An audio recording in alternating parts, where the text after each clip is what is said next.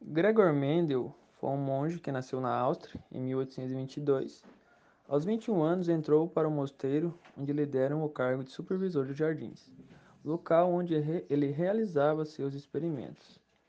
Mendel realizava cruzamentos de tipos de ervilhas e analisava como as características eram passadas para os descendentes. Os trabalhos de Mendel foram publicados em 1865, porém, mesmo sendo inovadores, eles só foram reconhecidos e compreendidos 35 anos depois. Ele usou ervilhas pelo fácil cultivo, por ter um ciclo de vida curto e ter características que podem ser identificadas facilmente, porém ele só analisava uma característica por vez. Para iniciar o experimento, ele usou uma, uma ervilha pura verde e outra amarela, e essa primeira geração recebeu o nome de parental, P. Todas as ervilhas geradas por esse cruzamento eram amarelas e ele deu o nome de geração F1. Após isso, ele cruzou dois indivíduos da F1 entre si, gerando a geração F2, na qual obteve três ervilhas amarelas e uma verde, gerando a proporção fenotípica 3 para 1.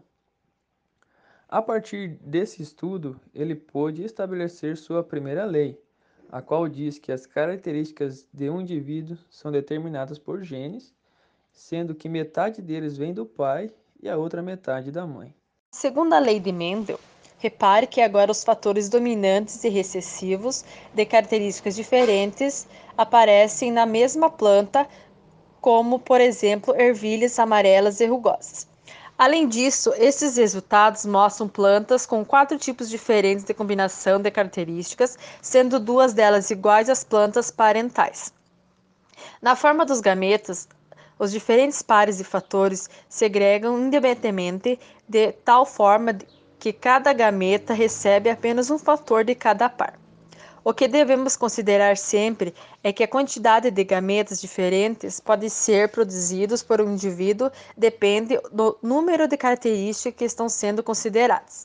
Portanto, o número de tipos diferentes de gametas po que podem ser produzidos depende do número de pares de características que estão em heterozigose. Variações melendianas. Dominância incompleta é quando o fenotipo de indivíduos heterozigoto é intermediário entre os fenotipos de dois homozigóticos.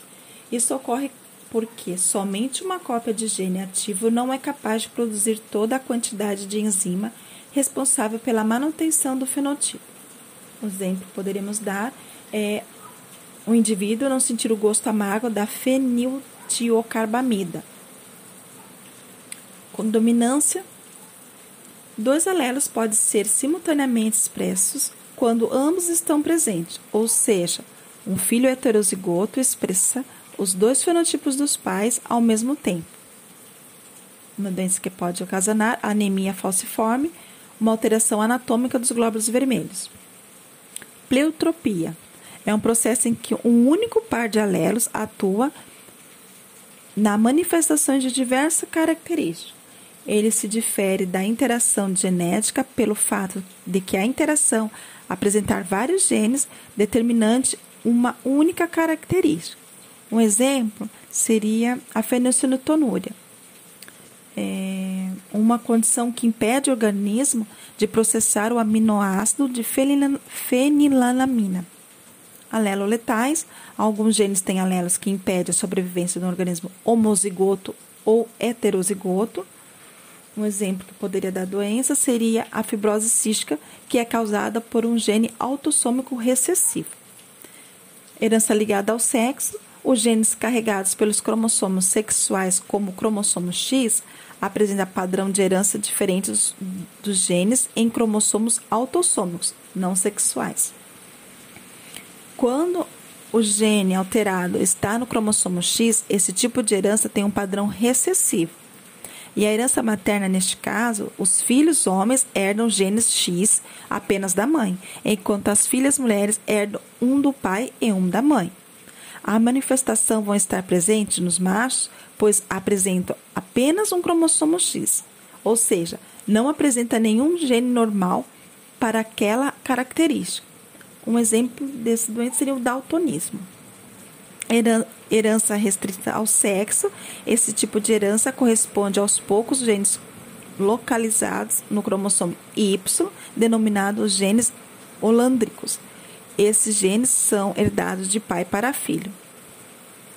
Um exemplo é o gene holandrico é o SRY, responsável pela diferença, diferenciação dos testículos nos embriões. Herança influenciada pelo sexo.